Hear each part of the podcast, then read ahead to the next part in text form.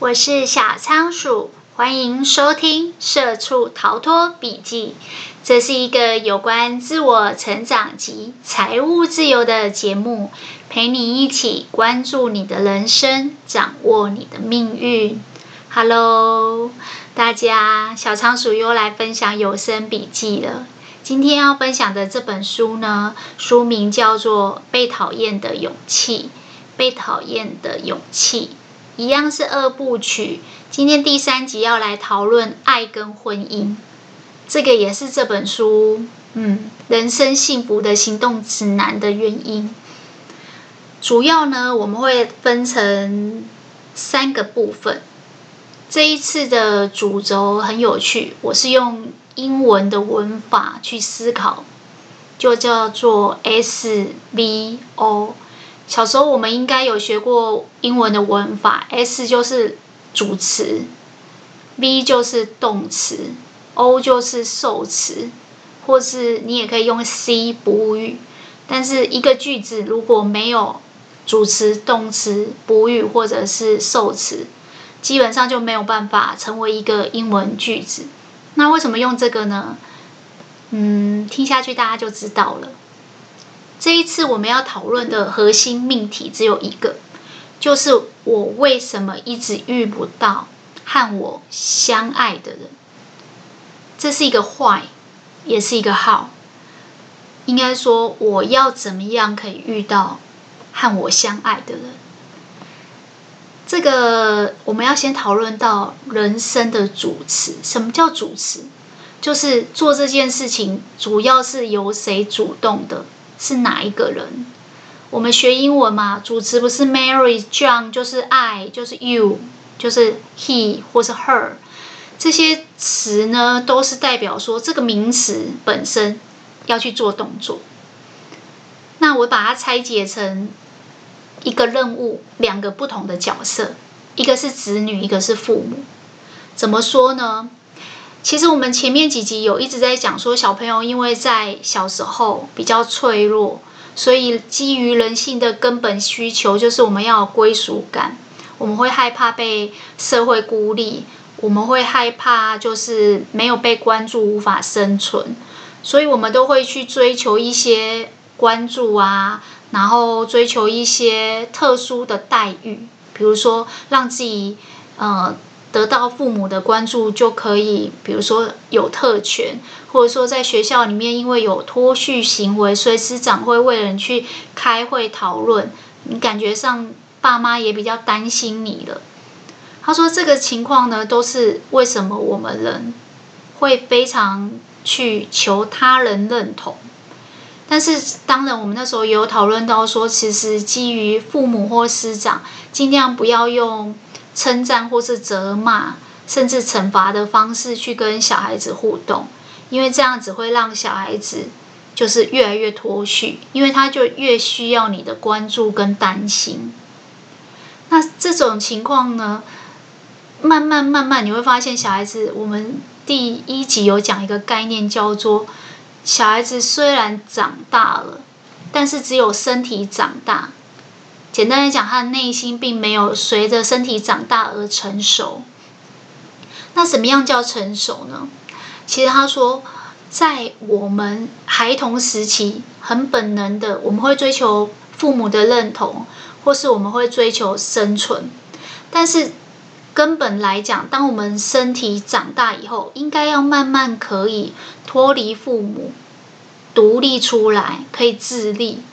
所谓自立，就是对于自己的价值、自己的认同是会存在的，可以主动的去接纳自己，主动的去决定自己应应有的价值在哪里，不会再这么在意他人的眼光或是认同。其实我们在讲被讨厌的勇气一部曲的时候。我觉得他的难的点就是在于说，大部分人都还是会蛮在乎别人的眼光的。那阿德勒虽然说客体分离，虽然说我们每个人有自己的主体性，但是我们还是做不太到。那这一集我觉得他分得更细，一步一步的去推敲说，为什么你一开始会想要求认同，不管是求父母、求师长，基本上它都是一种人性要追求生存。但是随着我们长大，已经可以生存了，我们就要来探究说，为什么我们身体长大了，可是我们心灵没有成熟？他说，当我们心灵成熟的时候，我们可以接受一些事情，比如说全然的接纳本来的自己，你原有的样貌。我不知道小时候大家会不会这样哦？小时候我们都会有写自己的理想、抱负，甚至未来的梦想。小时候的梦想都很伟大，可是长大以后为什么会觉得社会很现实，然后人生很无情，然后就开始过得没有那么开心？因为我们没有做到接纳，我们没有办法接受自己其实就是普通人。我们每一个人其实很平凡，跟大多数的人一样。我们总是希望自己就像是伟人传记里面的那个成功的主角，但是人生没有那么多英雄啊。所以他说，其实当你依赖别人认同你，然后给你称赞，那是一种很被动的概念。什么样被动概念呢？你就很像是一个木偶。如果没有人去帮你上那个发条，你就没有办法自己独立、安身立命，你会处于一种很依赖的状态。简单来讲，你没有办法独自生存。那所谓长大成熟、自立、可以自己独立的状况，是这个发条你自己可以替自己上，你自己的价值你自己可以决定。所以我们说。当你自己可以对自己接纳跟认同，有办法决定自己的价值的时候，你就会找到安身立命的一个小小的空间，然后你就会觉得你在这个群体的社会里面是有归属感的。你不会再一直想要追求别人的认同，然后永远不知足。小时候，我爸最常讲这句。知足常乐，你不要那么喜欢跟别人比较，这样你会活得很累。我那时候在想说，知足常乐，那不就一出生就在等死，什么都不做，就是等于不进步。但事实上，慢慢的看一些书以后，我发现他想讲的是，当你依赖别人替自己上八条，你的所有的能量来源都是来自于外在的时候。你会处于一种永远不满足自己的价值的状况。如果你今天把它套用在理财或股票上，就更好理解了。在股票上面有量化的数据，这个股票从三十块涨到六十块，你觉得好像还不满足，应该可以到九十吧？九十了以后，你就会想说，看能不能到一百二，一倍、两倍、三倍，一直往上。他说：“这种不满足的状态呢，就会让你陷入一种永无止境，到死前的那一天，你都在追求更多的认同，更多他人的赞赏。”我记得我有个朋友，他妈妈已经离开了，应该说爸爸跟妈妈都离开了。那他有时候就会跟我说：“其实。”我的父母都离开了，我其实也没有觉得应该要追求谁的认同了，但是我怎么好像还是对自己的现况觉得不满足？那其实有时候人的价值真的是看你自己怎么去看待的。我在猜，也许他就是还没有找到一个可以让自己。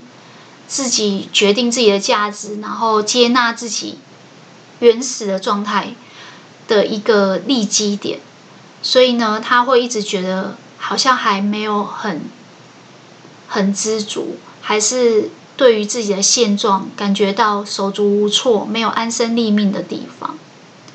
那这有时候也是跟从小到大父母的态度有关。我们之前第二集，哎，第一集。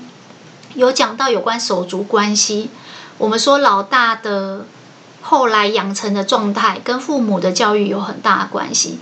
有些老大会照顾弟弟妹妹，甚至当领袖；可是有些找呃老大反而会去找老二、老三的麻烦，然后跟他们竞争，好像永远觉得别人在跟他们抢夺父母的关爱。其实这个就是父母的角色。阿德勒说，其实父母在子女的成长的过程中扮演的角色非常的重要。有一种父母，他基本上是支配小孩子的；另外一种父母是协助小孩子的。但是父母本身可能不见得他知道他自己正在支配孩子。怎么说呢？小时候小孩子很脆弱。凡事都需要父母的帮忙。当他没有勇气仰赖父母的呃协助的时候，有些父母就会直接帮他做决定。久而久之呢，你就会发现这样子养出来的小孩，除了呃被溺爱以外，他会慢慢的越来越依赖父母，妨碍了小孩子独立自主的能力。简单来讲。我只要可以依赖父母，我就尽量问他们的意见，因为这样我就不用负责任，也不用担风险。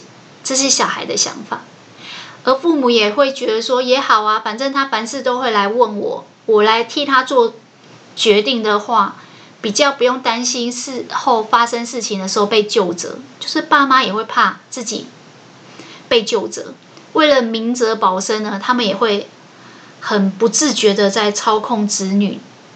然后妨碍他们独立自主，所以像这种情况呢，小孩子会越来越依赖。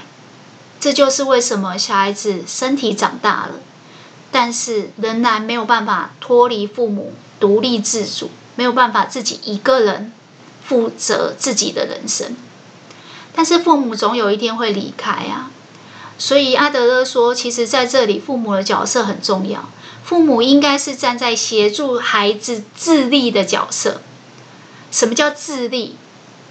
就是总有一天你要拿出勇气去面对你自己的课题，去创造你自己幸福的人生。如果父母总是帮你做决定，总是让你可以依赖，你都不用负责任，久而久之，小孩子会越来越没有勇气。所以他说。当小孩子没有勇气或决心去做一些决定的时候，某种程度是小孩子其实是还想停留在未成年小孩子的状态，他是恐惧，他是害怕。当恐惧跟害怕在作祟的时候，父母应该要狠下心，让孩子自己做决定，让孩子自己拿出。本来就该有的勇气，还有理性的逻辑思考能力，然后去做决定。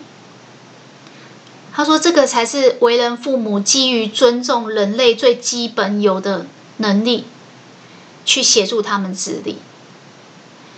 因为小孩子本身也会害怕承担结果，但是这毕竟还是小孩的课题。记不记得我们讲课题分离有说？”这个课题要如何划分，取决于这个课题最终所造成的结果是谁来承担。倘若子女的人生最后还是由自己要承担，父母就不应该替他们做决定。所以，父母的角色其实是一个协助者。毕竟，我们人类的设计。到头来，父母还是会比子女比较早离开，所以如果要让孩子可以自立，创造自己的幸福人生，协助的角色是很重要的，不然你就变成是在操控跟支配小孩的人生，但你没有办法护他一辈子啊，这很有趣吼。其实这整个核心的命题还是围绕在。我们从小到大成长的这个过程，主要的任务就是脱离父母，独立自主。在这本书里面叫自立。以前小孩子很脆弱的时候，为了求生存，会用哭来当武器，然后会操控大人，会求父母的关注。那是因为他的聚焦点在自己。简单来讲，就是小孩子都会比较以自我为中心，他还没有办法意识到其他人的存在的时候，他就是会比较以自我为中心。那缺点就是，我们常常会说，有些小孩看起来像被溺爱过度的小孩，总是让人很担心，没有办法自己做决定，也没有办法自己承担自己的人生，为自己的人生负责任。那长大以后呢？长大以后，我们不应该再这么的以自我为中心。他说，我们的聚焦点应该要换。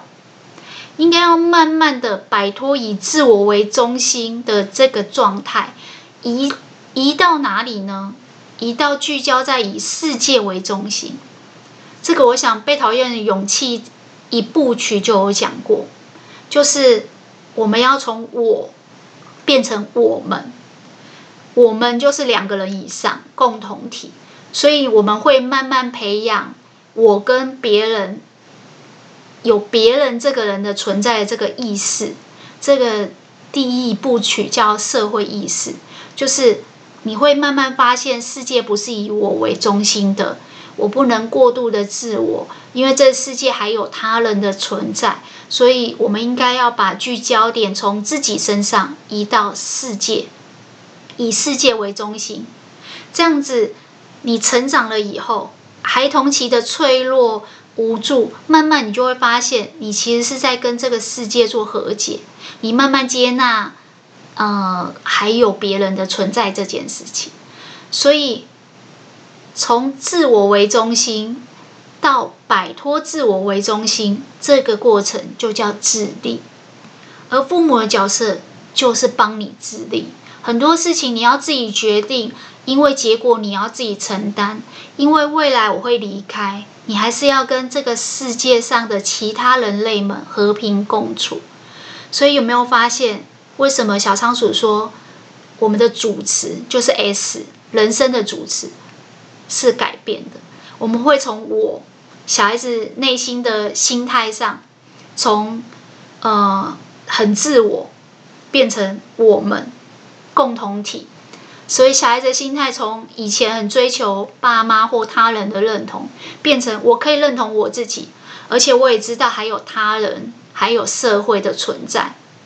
而父母的角色其实只是协助。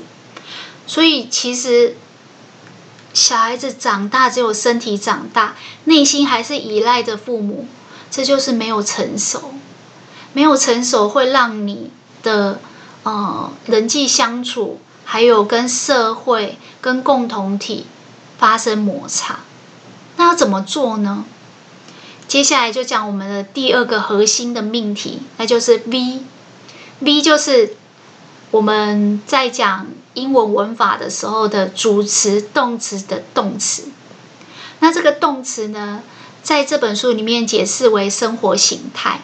有点像我前两集讲的 lifestyle，每个人会选择自己要怎么生活，怎么生存，我们会有我们的生存策略，而最后导致于个人的一个生活的形态。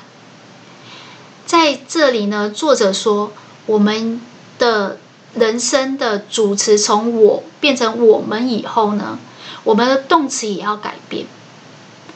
我们动词要怎么改变呢？在过去，我们是吸引父母的关注，在小孩的时候，为了求生存嘛，讨父母喜欢很正常嘛，老大老二争宠也很正常嘛。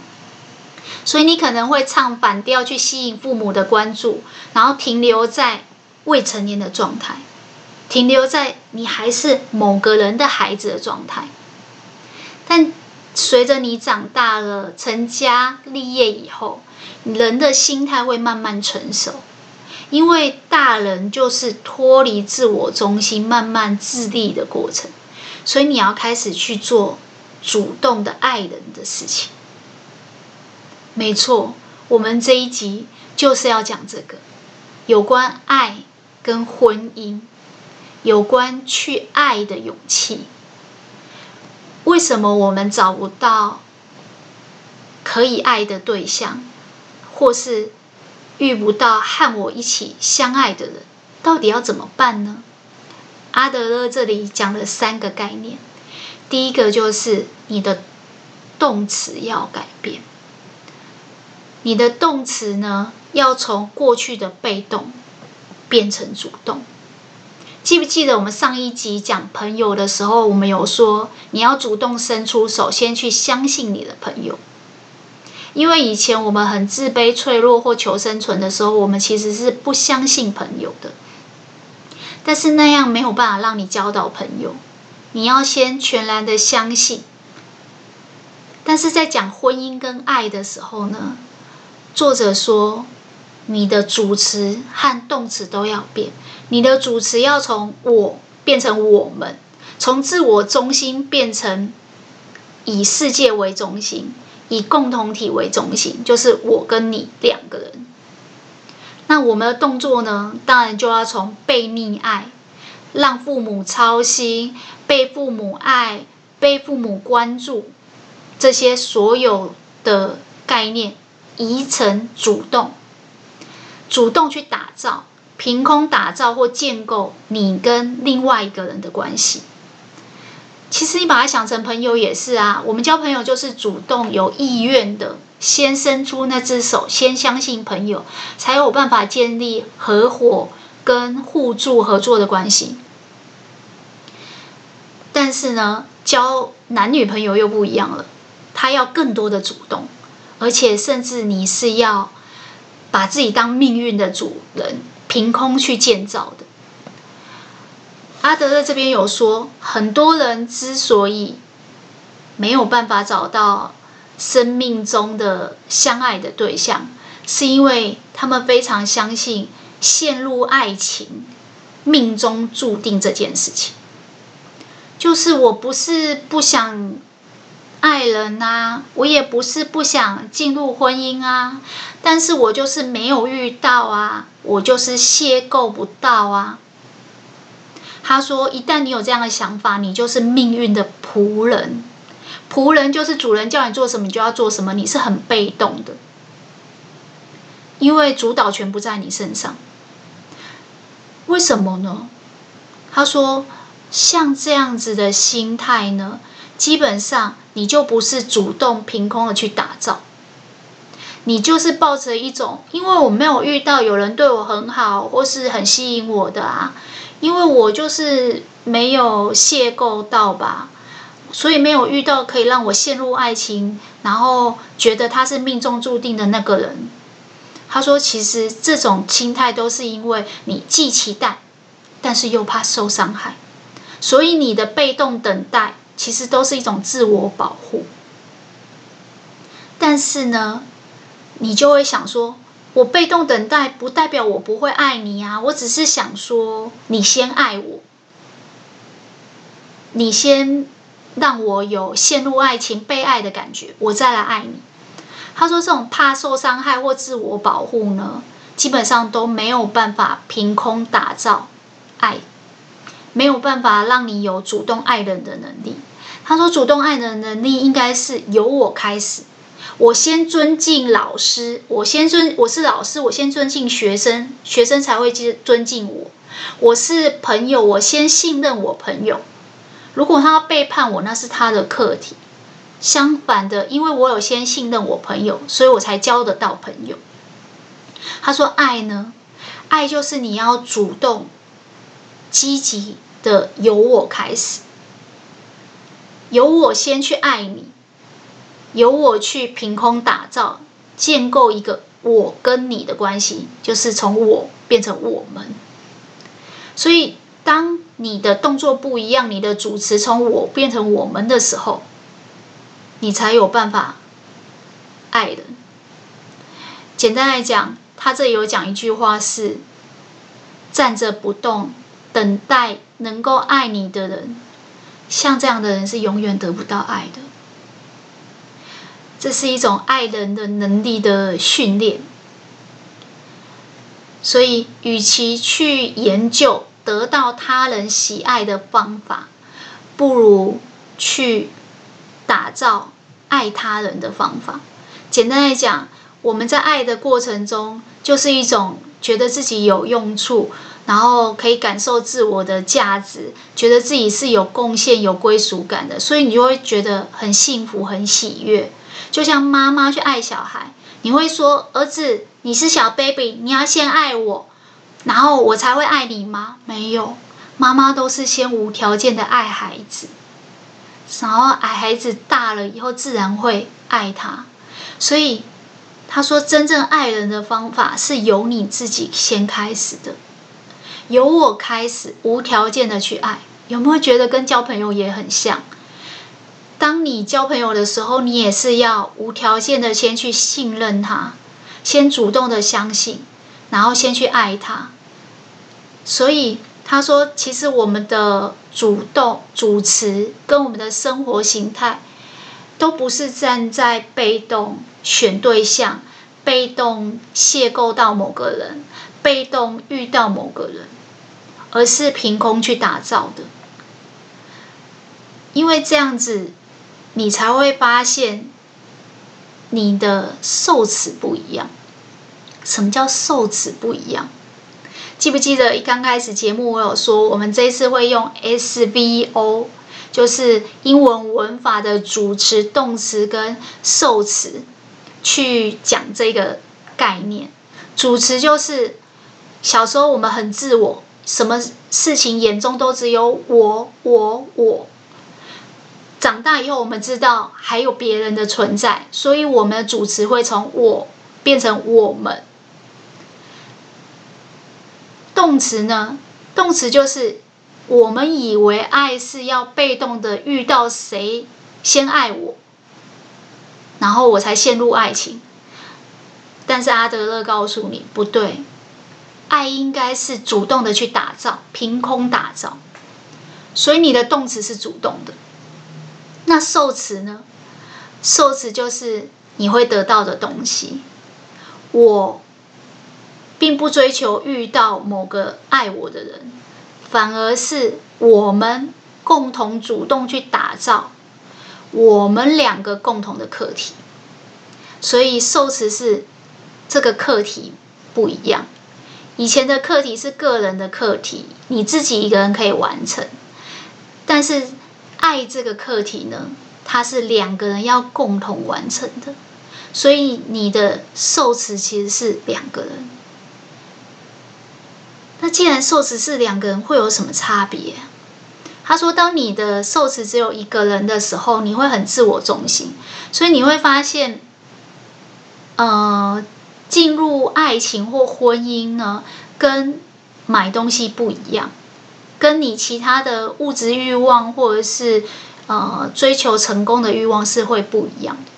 他说，我们如果以自我为中心的时候，我们常常会想要得到某个东西，或拥有某个东西。比如说新上市的包包，这是一种物欲。那我们有欲望得到它，我们想要占有它，想要征服它。等到我们买到这个新包包没多久，我们就会腻了。因为它是单向的，就是你主动去拥有这个东西，然后你占有了以后就没有了。但是他说，其实爱这个东西它是双向的，它是你有勇气去牵起另外一个人的手，跳跳看。他说，爱就像一个双人舞，你们是一定要有人主动伸手去牵起别人的手，跳跳看的，跟交朋友一样，要先伸出手。所以勇气很重要，而且你也要有这个意愿去正视说，我就是想要有一个爱的课题，我打算去完成它。当你有想要完成爱的这个课题，没有想要去回避它，不会去逃避说我不想要进入婚姻，不会去逃避说我不要交友任务，这样子的时候，你正视它并且有意愿的时候，你。遇到困难，你就会去努力，凭空打造，去克服。所以他说，这个不但是双向的，你会发现它跟占有和得到不一样。当你进入这样的关系的时候，它不会像一般的物质欲望，说占有了就腻了，得到了就不喜欢了。你是会在中间，就算遇到困难，你也会去克服的。所以，如果我们进入婚姻的时候，这个幸福是我们的幸福，不是我的幸福。他是很主动的，而且他的主持是两个人的，他是两个人去共同完成的一种课题，就像两个人一起跳双人舞，永远没有办法一个人跳，他一定要是两个人都一起摆动，两个人一起舞起来，一起参与，一起建构。每一个步伐当下的那些动作，才有办法完成的课题。所以，其实他这里讲的爱比较像是婚姻。就是两个人结合以后所建立的这个婚姻关系是双向的，是互动共同完成的。但是这个前提是你要先知道你的动词是要主动，不要被动的在原地不动等待，然后常常抱怨说我就是没有遇到。因为当你被动的时候，你就跟那个木头娃娃。等着别人帮你上八条，没有什么两样。这样子的关系不会让你得到幸福。记不记得我们之前讲交朋友要先伸出手？他说我们之所以交朋友会先伸出手，是因为我们基于利己，就是我们想要得到幸福跟归属感的时候，上次有讲嘛，不能在职场上去追求这种归属的感。那你一定是在朋友，所以你是为了让自己幸福，所以你去跟别人连接，然后互惠结成伙伴，然后交成朋友。他说，其实在这个过程中，感觉像是利己，但是你的行动里面一定会有利他。利他就是不求担保，全然的信任他。如果他背叛，是他个人的问题，是他个人的课题。我们只要全然的付出。一心一意的付出就会得到，所以有没有发现，有些人他不会交朋友，或是交不到知心的好朋友，他也很难找到可以跟他一起跳舞的、建立爱的这个课题的人。原因是什么？因为他没有办法基于利己而去做利他。基于找到自己的幸福跟归属感，而做一些不求担保、全然相信、先主动去爱的事情，很有趣哦。看起来像是为了自己，但是行动上却是要贡献他人。的确，其实利己跟利他本来就是很难划分的。就像小仓鼠做这个节目，到底是替别人？节省时间，可以用听的吸收书里面的知识，还是在帮自己？